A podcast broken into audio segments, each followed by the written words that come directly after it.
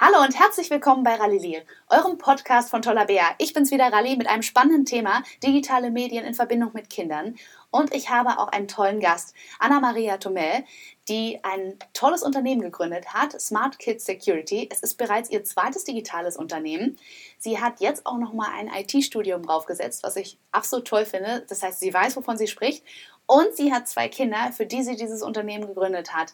Hallo und herzlich willkommen, Anna. Hallo Rally, danke für die Einladung. Ich bin sehr gerne da. Ja, wunderbar, dass du da bist. Bitte erzähl uns doch ein bisschen was über dein Unternehmen, warum du es gegründet hast und was wir als Eltern davon haben. Warum wir das gegründet haben, liegt eigentlich an der Geburt meiner ersten Tochter. Damals war es so, ich wollte, ähm, ich wollte eigentlich ein Kinderbuch suchen zum Thema Internetsicherheit, so in der Manier, geh nicht mit Fremden mit, pass auch im Straßenverkehr bin dann losgezogen und habe eben gar nichts zu dem Thema gefunden, auch nicht auf Amazon. Ähm, genau, das war so ein bisschen der Startpunkt. Damals kam ich so eher so ein bisschen aus dem Bereich Medien und dachte ich mir, okay, das ist ein gutes Thema, da will ich ansetzen und es, die Ursprungsidee war eigentlich ein Kinderbuch zu dem Thema zu machen. Und das hat sich dann ein bisschen eben, ähm, und das hat sich dann eben weiterentwickelt, als ich mit dem IT-Studium angefangen habe und hat sich eben zu dieser Plattform entwickelt.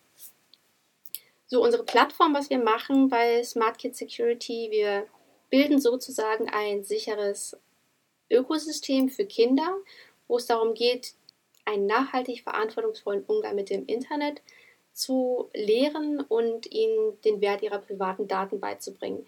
Das machen wir sowohl online äh, mit, diesen, mit verschiedenen Tools auf dieser Plattform, als auch offline äh, mit Kursen, sowohl mit Kindern als auch Eltern, als auch für ähm, Pädagogen, weil es einfach ein so relevantes Thema ist, dass man es von allen Seiten anpacken muss.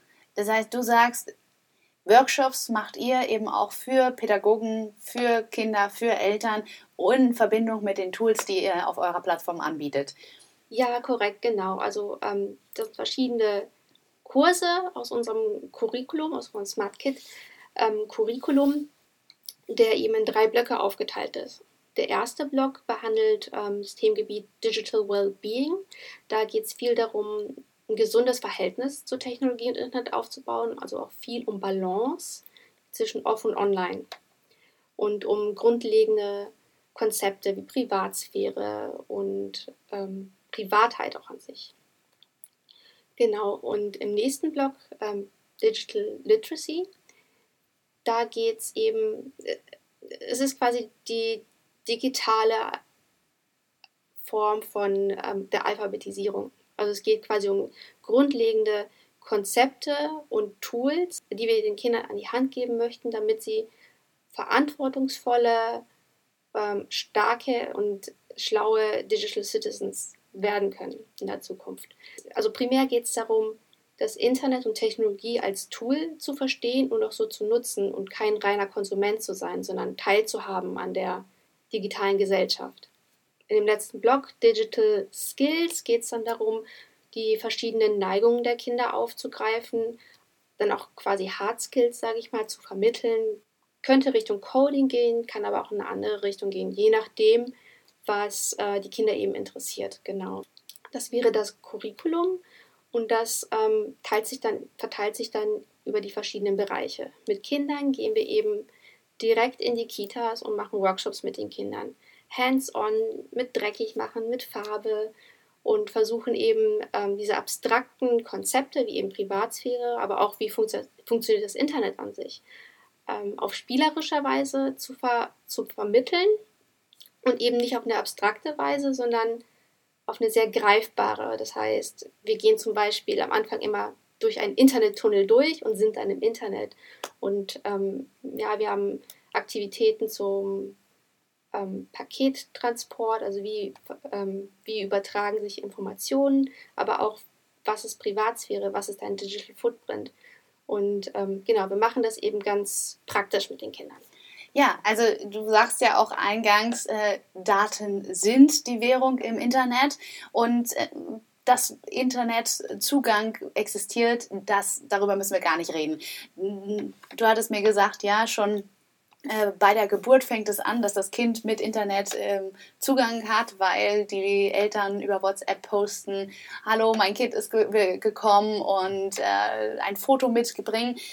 Und du sagst aber auch, du sagst gar nicht, ob es negativ oder positiv ist. Dazu möchtest du dich gar nicht äußern. Du möchtest einfach nur klarstellen, dass es so ist und jeder Haushalt, sowohl Laptops, Tablets, äh, Smartphones, aber auch äh, digitale Küchengeräte hat. Alles ist mittlerweile äh, Smart Devices mit dem Internet verbunden. Daher bleibt ein, eine Berührung mit dem Internet ja gar nicht aus. Ihr wollt unterstützen dabei, was sind denn sonst äh, so Thematen, Thematiken? Weil ich meine, Internet ist ja, die Internetnutzung ist ja oft ein Tabuthema. Die Erwachsenen wollen nicht zugeben, wie viel das äh, Kind im Internet äh, tatsächlich äh, zubringen darf, wie viel Fernsehen zu Hause ist. Und äh, man ist sicherlich auch, oder ich auch selber nicht frei davon, andere Eltern davon, äh, dafür zu verurteilen, wie viel ferngeguckt wird, etc. Oder andere Eltern verurteilen sicherlich auch mich, denn meine beiden Kinder sind beide unter zwei Jahre und sind hier ähm, viel mit mir im Studio und wir haben ein Videoproduktionsfirma. Das heißt, mehr Medienangebot kann man überhaupt nicht haben. Und klar sind die bei den Drehs dabei und sehen mich am Computer und sehen mich auch am Smartphone. Äh, von daher auch für mich ein spannendes Thema. Ja, das hast du eigentlich wirklich sehr gut ähm, zusammengefasst. Es ist halt wirklich so, dass Studien gezeigt haben, dass in den zehn größten Industrieländern 81 Prozent der unter Zweijährigen äh, bereits einen Digital Footprint haben. Und Digital Footprint hatten wir gesagt, das sind eben die Spuren, die du online hinterlässt und die man eben auch nicht wegradieren kann. Das heißt, die Spuren der Kinder sind schon sehr, sehr lang, obwohl sie noch sehr, sehr kurz sind. Und sie haben sie eben nicht unter Kontrolle. Denn ein Teil dieses, äh, dieses Footprints wird eben aktiv produziert. Also ungefähr 50 Prozent wird quasi aktiv durch die Kinder gemacht, durch ich, ich schaue mir YouTube-Videos an oder ich höre Musik an, wie auch immer. Und viel eben auch passiv durch die Eltern. Das heißt, es ist gar kein so eine bewusste Entwicklung, was ähm, eben ein Problem ist. Und wie du ja sagst, das Internet und digitale Medien sind einfach omnipräsent. Und äh, wir, wir, können das, wir können das nicht totschweigen. Das sollen wir auch nicht. Tabu Tabuisierung ist eigentlich das Schlimmste, was man ähm, in einer aufgeklärten Gesellschaft machen kann. Man muss darüber reden. Zum einen, es schafft Vertrauen zwischen Eltern und Kind, weil ein großes Problem ist einfach, dass die Kinder sich nicht trauen, mit den Eltern über solche Problematiken zu reden, wenn sie Probleme damit haben. Sie trauen sich nicht auf sie zuzugehen, weil sie Angst haben, zum einen, dass sie etwas, sag ich mal, Schlimmes, Verbotenes gemacht haben. Und zum anderen ist auch immer ein bisschen die Frage, können uns die Eltern da auch wirklich weiterhelfen? Verstehen, verstehen sie das überhaupt, unser Problem? Ne, das sind verschiedene Probleme, äh, die es anzugehen bedarf. Deswegen arbeiten wir eben auch explizit mit Eltern zusammen und versuchen quasi die beiden Entitäten zusammenzubringen. Wir als Eltern, sowohl du als auch ich mit meinem Mann, wir haben natürlich äh, diese Sorgen und Ängste, was, was kann ich machen? Und wir brauchen eigentlich Hilfe und ein Gerüst. Und das wollt ihr bieten. Erzählt uns doch ein bisschen was darüber, wie ihr das macht. Ja, genau. Ähm, wie gesagt, 81 Prozent der unter Zweijährigen haben ja ein Digital Footprint und das macht Eltern natürlich Angst. Wir hören immer wieder aus den Medien schlimme Geschichten verschiedenster Natur und die Eltern haben eben Angst um ihre Kinder. Aber sie wissen auch nicht, wie sie da jetzt darauf reagieren können oder was sie machen sollen. Deswegen flüchten sich sehr viele Eltern in diese Parental Control Software, die es ja von verschiedensten Herstellern gibt. Das Problem daran ist, dass Kinder eigentlich nur in einen abgeschlossenen Raum gesperrt werden, wo sie nicht rausgreifen können, aber eben auch nichts reinkommt, so die Vermutung. Dann sind die Kinder ja sicher. Aber das Problem daran ist, ähm, sobald die Kinder auch noch ein klein bisschen Verständnis dafür haben, wie Google funktioniert, können sie super leicht diese, äh, diese Systeme umgehen. Und dann stehen sie wieder da, komplett unvorbereitet und ohne jeden Schutz in der ähm, in der digitalen Welt. Das heißt, es ist nicht nachhaltig, diese Art von Verhü Verhütung, sage ich jetzt mal, oder Behütung. Was wäre denn eine Art von Nachhaltigkeit? Was, was ist das, was ihr proklamiert? Genau, uns geht es eben dar äh, darum, Sicherheit für die Kinder aus Wissen zu schöpfen. Eben quasi Sicherheit durch, ihr, durch ihre, ihr eigenes Können, durch ihr eigenes Verständnis, nicht durch ein starres Gerüst, sondern ähm, durch Verständnis, durch Wissen ähm, und den quasi antrainierten, natürlichen, verantwortungsvollen Umgang damit.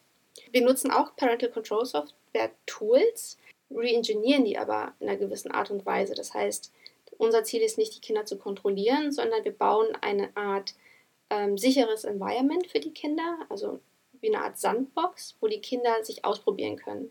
Weil so lernen Kinder durch Try and Errors. Machen die sie auch mit dem Laufen, mit dem Aufstehen. Sie ziehen sich hoch, plumpsen runter, das wiederholen sie dann tausendmal und dann lernen sie. Das machen wir auch.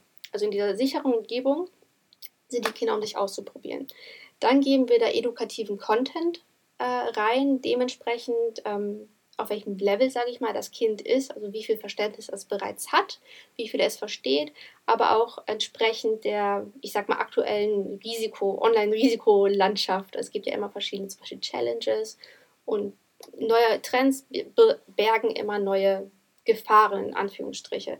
Und dementsprechend geben wir dann den richtigen edukativen Content rein.